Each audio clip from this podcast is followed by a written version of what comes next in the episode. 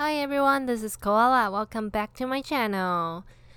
Today, before the third episode started, I want to thank everyone who liked my page and also shared my page to your friends. And please keep doing it because I need more likes. And I'm glad that I got the 100 likes mark. Yay! And I want to say sorry to the English speakers because I forgot to translate the draft earlier. So last time the Chinese version was almost 30 minutes, but the English episode is only like 10 minutes long. Because uh, I recorded it too late and it was like 2:30 in the morning. My husband asked me to go to bed as soon as possible, so I need to finish recording and then edit everything and upload before Monday. Yeah, sorry about that. All right, today the topic is adventure. An adventure is an exciting experience that is typically a bold, sometimes risky undertaking. And I remember Helen Keller said that life is either a daring adventure or nothing. So, do you want to dare or you want to just have nothing in your life? You decide. For this episode, I had two stories that submitted to me. One was in English, one was in Chinese. I'm glad that finally someone submitted the English story to me because it's easier for me to translate everything from English to Chinese instead of from Chinese to English. I don't know why, but it's kind of difficult for me to use all the English I know to uh, explain all the fandom words in Chinese and also some professional words in Chinese. So I'm glad that I have my husband help me with all the translating and all the grammar fixing. The first story is from Amber. She said, Hi everyone, it's me again.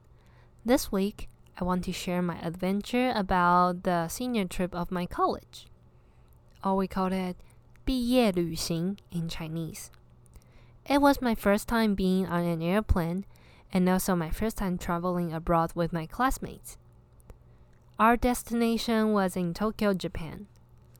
There were a lot of things that we needed to discuss to prepare for the trip.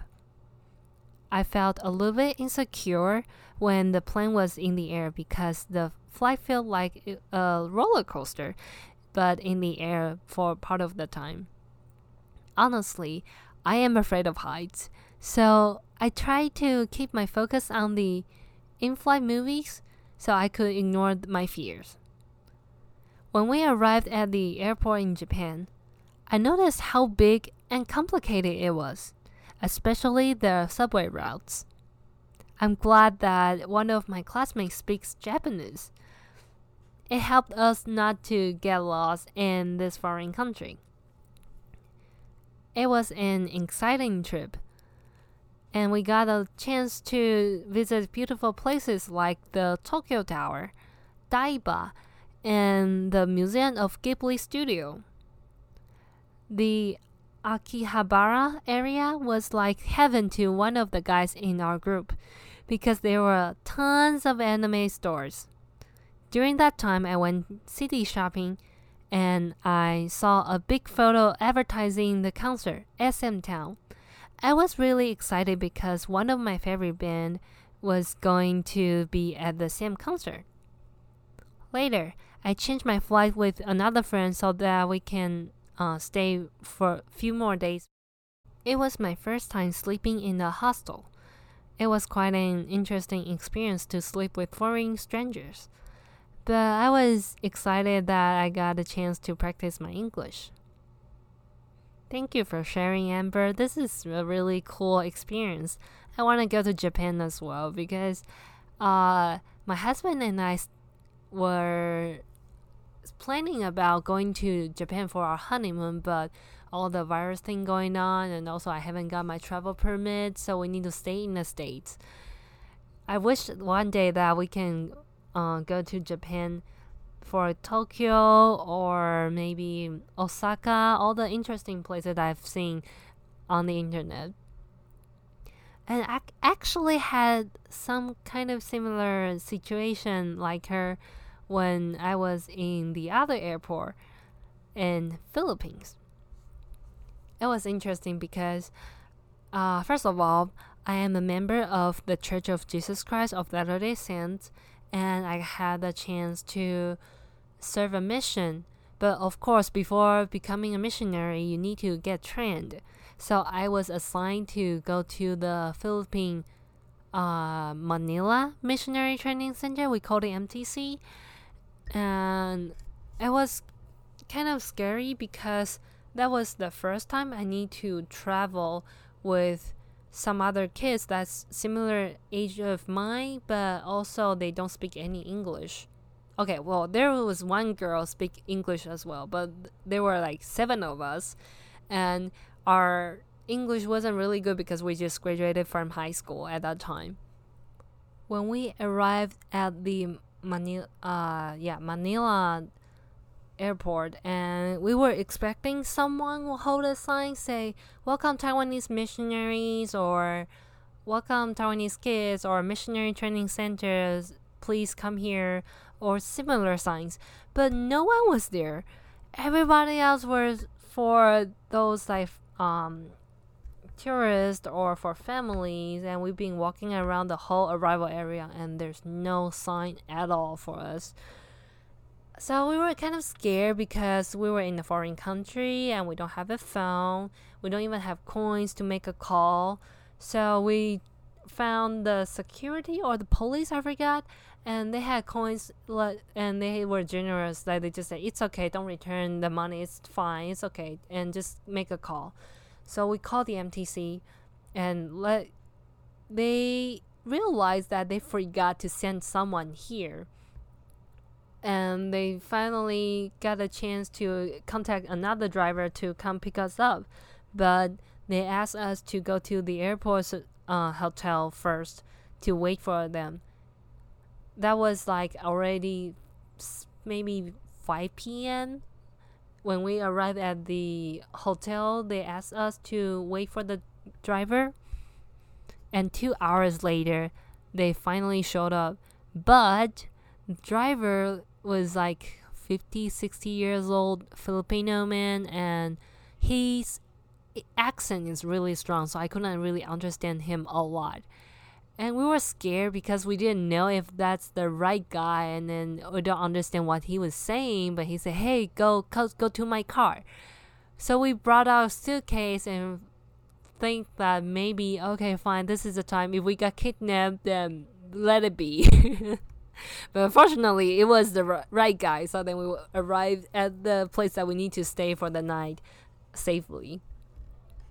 The second story is from Tree. Okay, that's his nickname, Tree.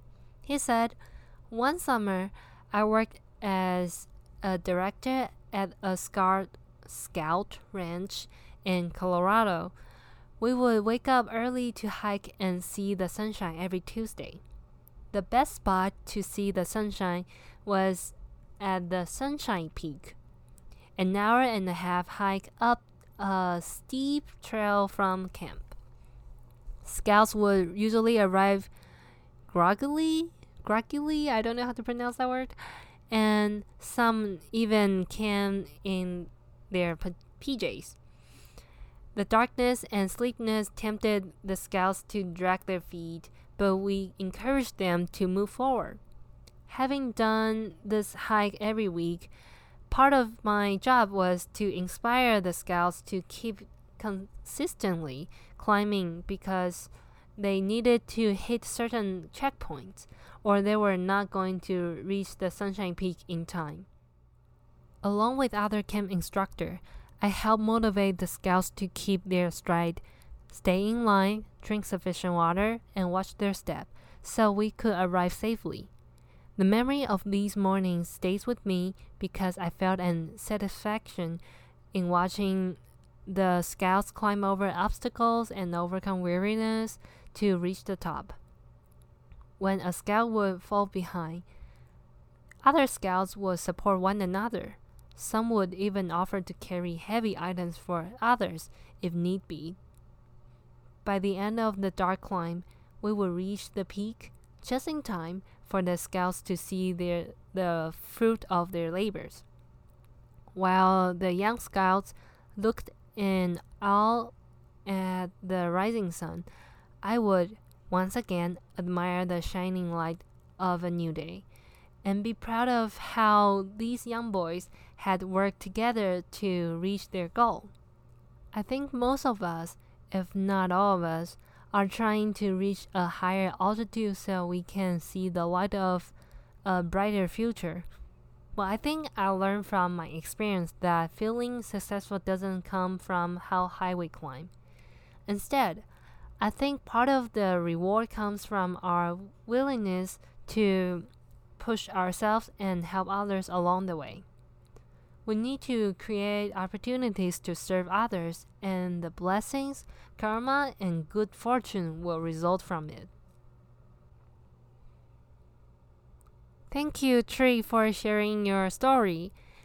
I never got a chance to watch the sunrise because I always sleep in and I hate hikes. So it's kind of difficult for me to get a chance to see such a beautiful view. But I can imagine how you feel how awesome the memory it is. And I wish I have a chance to do that one day with my husband. I uh, actually I have a memory about the animation of Ghibli Studio about the sunrise, and that was an amazing part of that movie.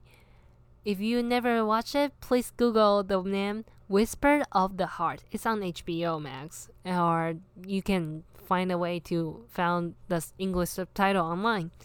It was an awesome movie for me when I was a kid. Okay, so these two stories are the rest of the episode.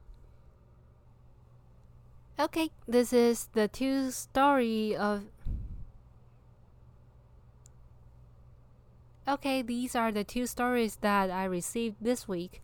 Please help me to make my episode longer by submitting your story to the uh, Google form I put on the fan page.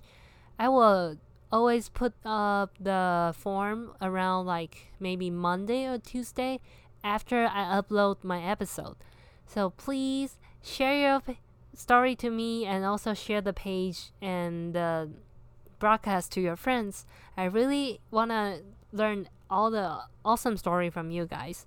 So see you maybe in two weeks or one week, depends on how much story you submitted. Bye!